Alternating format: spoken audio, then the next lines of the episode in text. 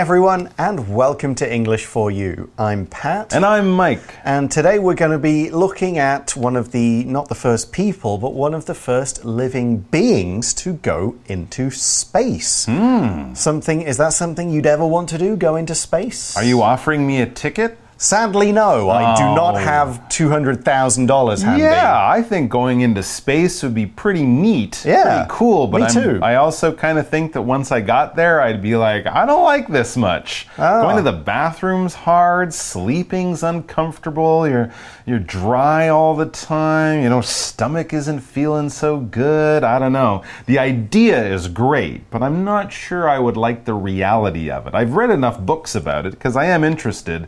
But I also kind of know that, you know, if you go to the bathroom, you have to have a camera that points up at your bum. I'm not, I'm not Oh. sure I'd really like to do all that stuff. Okay, well, bad luck for the camera in that case. yeah, I think true. the camera operator will suffer more than I do. No, it's not the camera operator, it's you Oh, watching well. your bum on a TV. Oh well. Yeah. Um, yeah, I would love. I would love the experience. I'd love to see the Earth from space. I'd love to get that experience of shooting up in Mm-hmm. Sure. a in a rocket ship Oh, that would kind be of good. thing, being weightless, that Yep. Mm-hmm. sort of stuff. So yeah, I'm going to just ignore all those downsides. All right. Concentrate on the positive. 48 hours later, you'll be begging to come back to Earth. Maybe so. Hopefully, I will, unlike the uh, main character of Yes. our two day article, I will be able to voice that complaint Yes. and come back to Earth. We'll actually come back. Because today we're talking about the story of Laika the space dog. that's Let's see what happened. Yes, let's let's do that.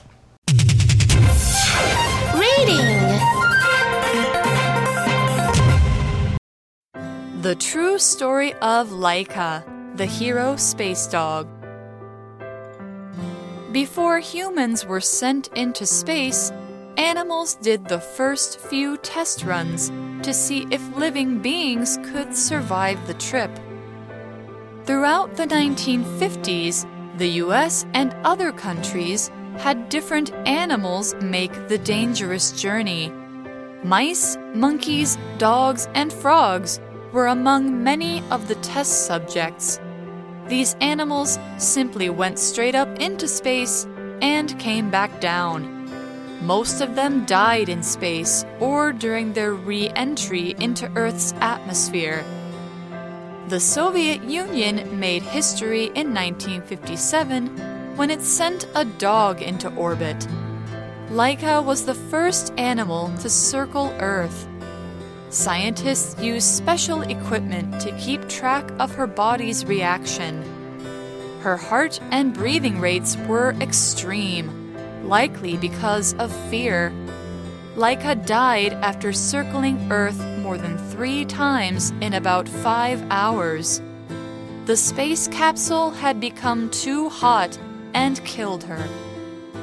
Laika's body burned up when her capsule fell back to Earth five months later. She is remembered as a hero, though her experience later raised questions about how animals are used in science.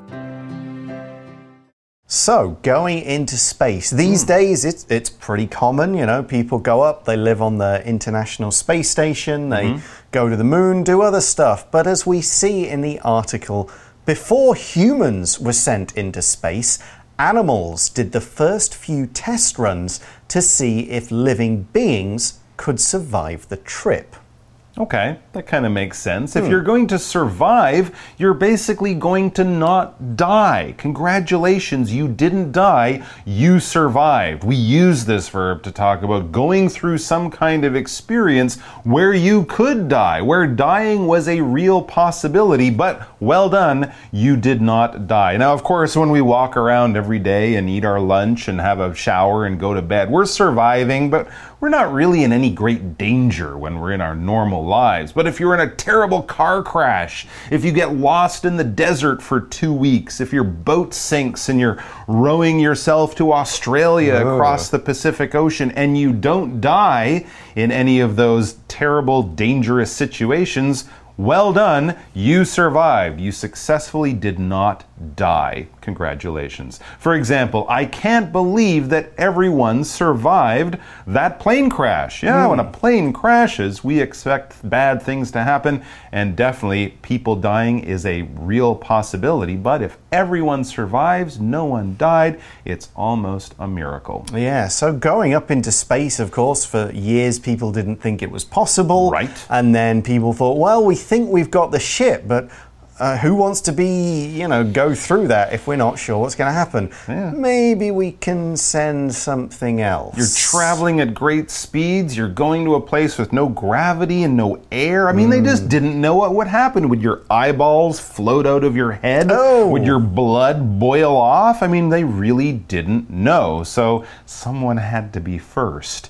The article says throughout the 1950s, the US and other countries had different animals make the dangerous journey. Yeah, sending an astronaut up or person up to possibly die on the first trip into space is not something most countries wanted to think about. So let's find a willing animal or maybe a not so willing animal, hmm. but send them up first. Exactly. Now, this was, of course, pretty common in any form of science. Like, well, let's test it on something else you want to go first. I don't want to go first. Yeah, and we see that mice, monkeys, oh. Dogs, and frogs, Frogs? were among the many t- many of the test subjects. Frogs? I guess if they're going to send up something small, a different body shape or weight, they, I suppose they'll try all sorts of things to, to see what happens Maybe to they them. just didn't have the money for the monkeys. Yep. Anyways, so it says these animals simply went straight up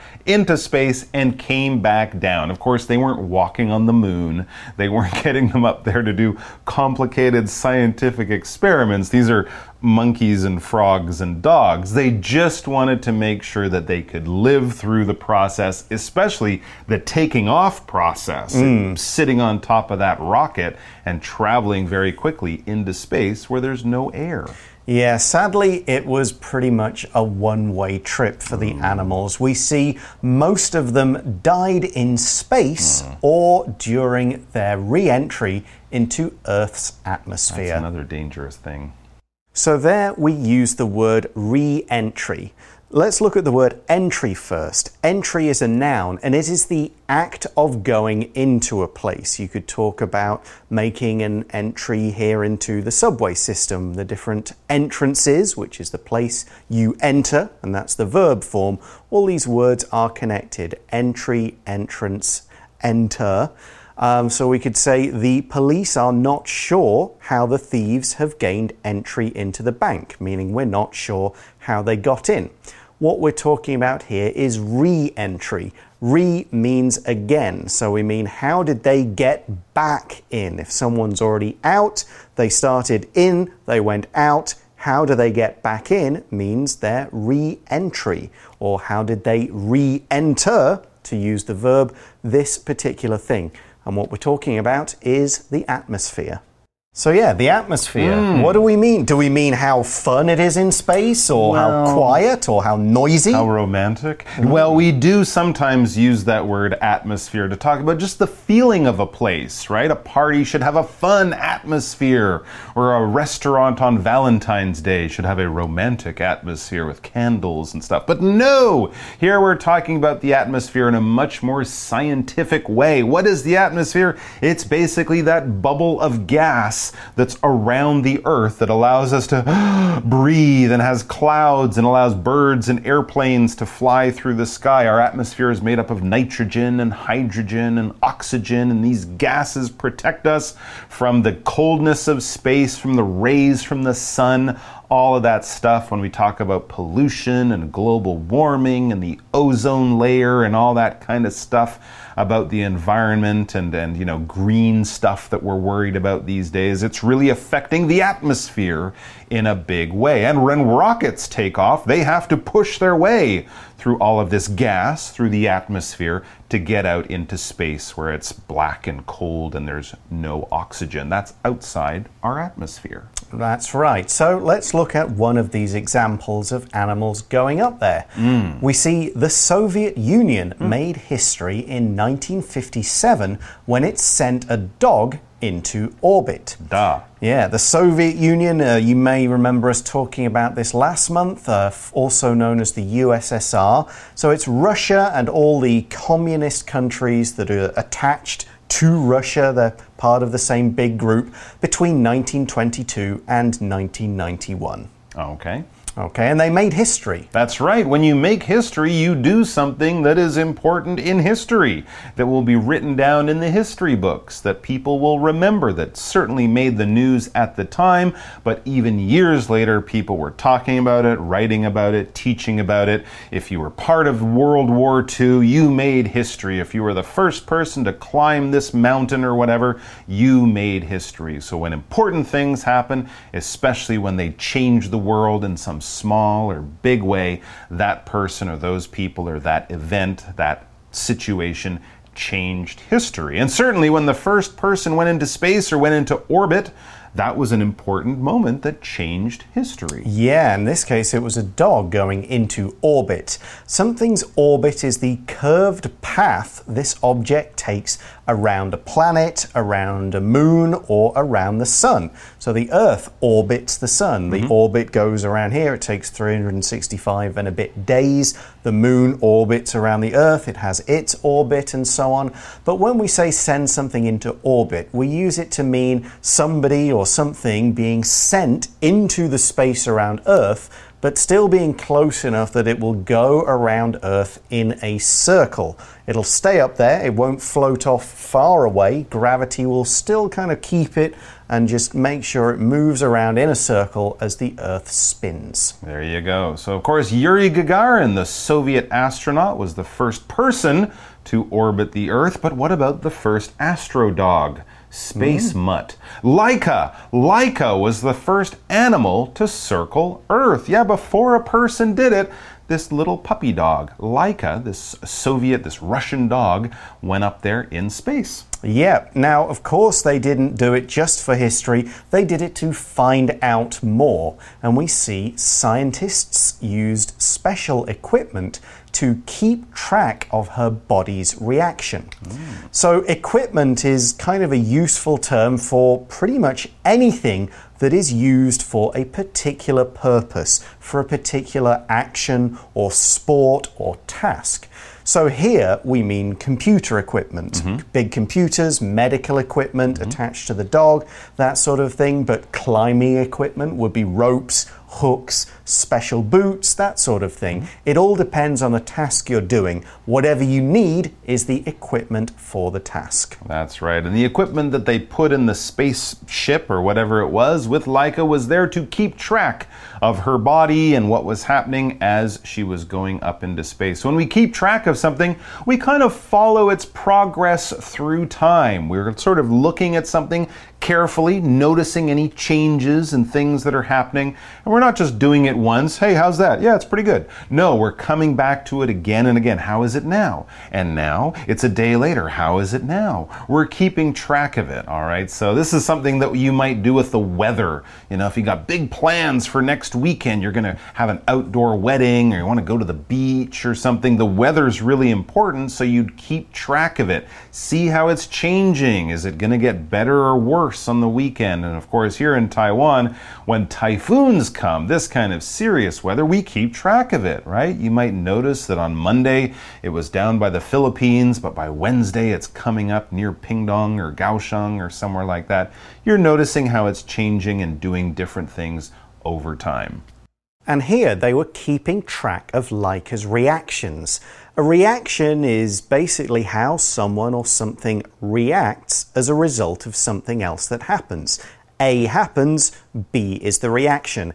It gets hotter. What happened to the dog? The dog goes further from space. What happens to the dog's body? The kind of reactions we're talking about here are the things that happen kind of in the dog. Its heartbeat, does it go faster or slower? Its breathing, does it breathe more or less? Does it die? Does it stay alive? What does the dog's body do? That's the kind of reactions they were hoping to measure to gain information about what happened to humans. But we can use reaction in many ways. It's just what you do in response to something else. For example, Did you see Valerie's reaction when she realized she had won the lottery?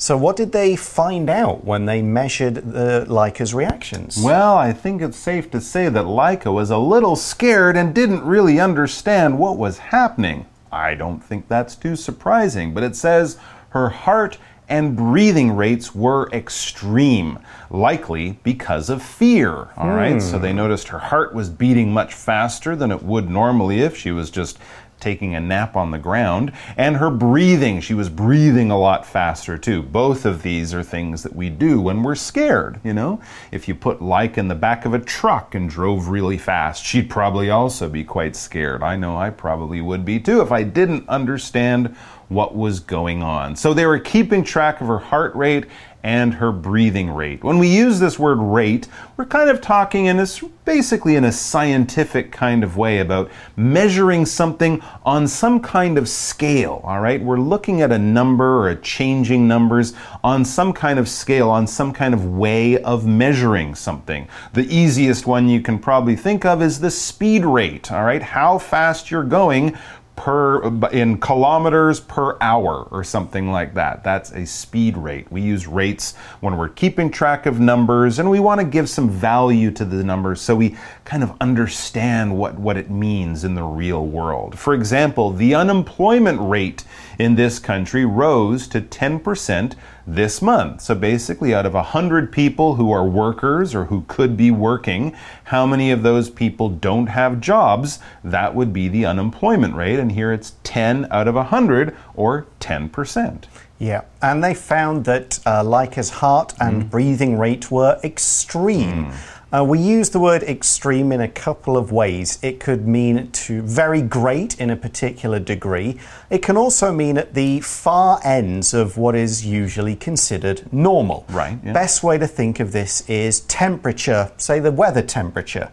So in Taiwan, the normal range of temperatures could be between, say, 10 degrees and maybe like 33 degrees. Those are fairly normal. Okay. If the weather was zero degrees or it was 40 degrees, Whoa. those would both be extreme, hmm. extremely cold, extremely hot. So, Laika's breathing rate and heart rate were way beyond normal. They were presumably super, super fast rather than super, super slow. But either way, they're not on the normal scale. They're way beyond it, either one way or the other.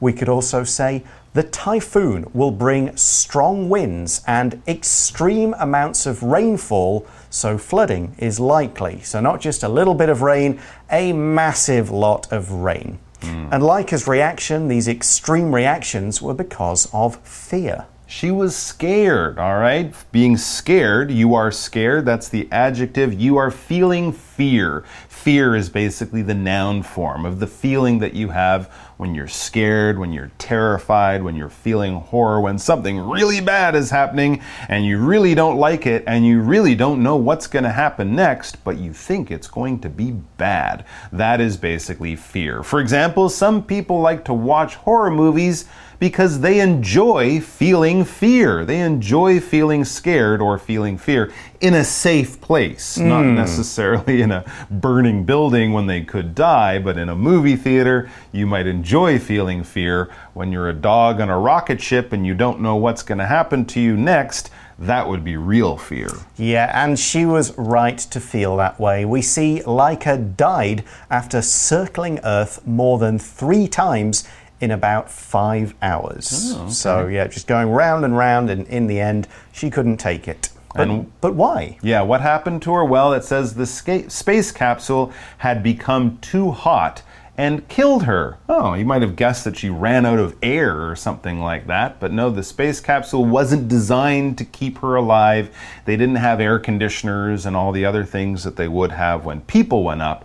So it became too hot, probably because of the sun, right? No, mm-hmm. no atmosphere to protect her from the heat of the sun. She got too hot and died inside this space capsule. Okay, what's a space capsule? It's basically a very basic spaceship or spacecraft. All right, we're not talking about something that you see in a Star Wars film that they're flying around and looks all cool with laser guns. We're talking about basically a can that they put people in a metal box that they put people in and send them up into space. Today, we wouldn't really use that, although I guess you could say that Dragon X, that new, uh, Hmm? or the, the Dragon SpaceX, it's still kind of a capsule, Yeah. but it's a really basic 1950s, 1960s style spacecraft, especially. Very simple. Now, in that sentence, we use the past perfect grammar tense. Past perfect is used when you want to put past tense events in the order, the right order in time, what we call the chronological order.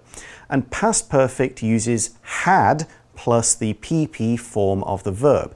This is especially useful when there are no time frame references for you to look at and you want to show what happened first before something else. For example, I had visited Japan before I moved to Taiwan.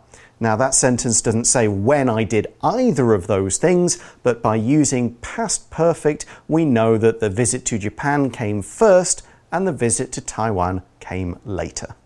So, yep, she died. She got too hot and died. That's right. And of course, coming back through the Earth's atmosphere is a very hot experience. The capsule will get to thousands of degrees uh, Celsius. So it says Laika's body burned up when her capsule fell back to Earth five months later. So, unfortunately, there's not much left of Laika because she burned up, as many things do.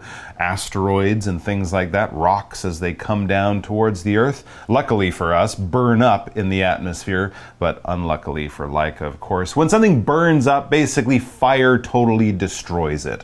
All right, there's nothing left except maybe some ash or something like that. There isn't a lot left of anything that comes through the atmosphere unless it's protected in some kind of way. But for Laika and her spaceship, nothing left, totally burned up as it re entered the atmosphere. Yep, and this first part of the article finishes by saying she is remembered as a hero, though her experience later raised questions about how animals are used in science. We're going to talk a bit more about that tomorrow, but now we'll go to our For You chat question.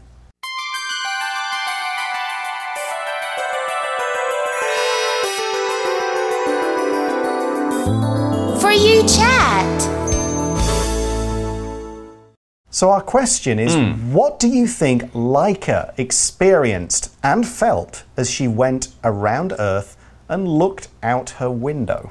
Hmm. Well, Yeah. I'm not a dog and I've never been to space. However- so I kind of find it hard to imagine. But since she is a dog, she was probably just thinking, when are those nice Russian people going to come and give me my food? Yeah, I She mean, probably didn't really understand what was happening. Right, I'm sure you know some dogs in cars like to put their heads out the window and, Right. and kind of enjoy the breeze, but Yeah. there was none of that here. I'm mm, sure No. she just felt very afraid, very mm-hmm. hot, wanted to kind of something to go back to the way it was before. Uh, maybe she had a chance. I don't know if there were windows on this capsule and she could look out and think like, "Ah."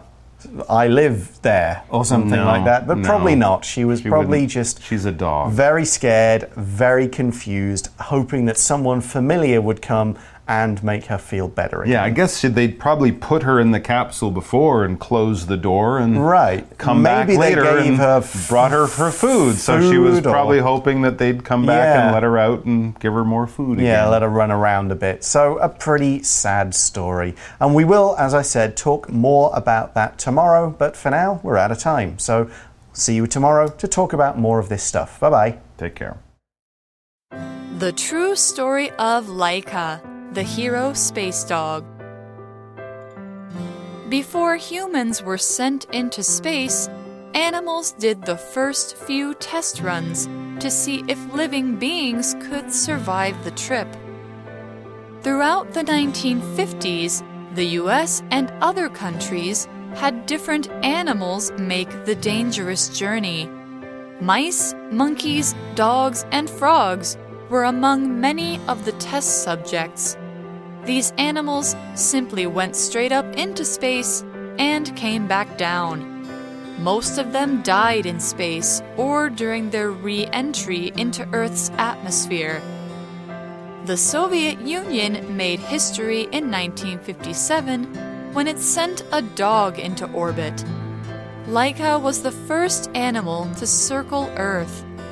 Scientists used special equipment to keep track of her body's reaction.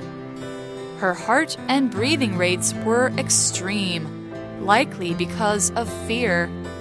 Laika died after circling Earth more than three times in about five hours. The space capsule had become too hot and killed her. Laika's body burned up when her capsule fell back to Earth five months later.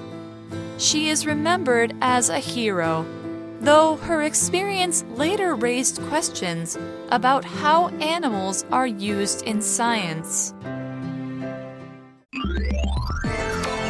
Vocabulary Review Survive. Although a few people died in the terrible train accident, most people were lucky to survive.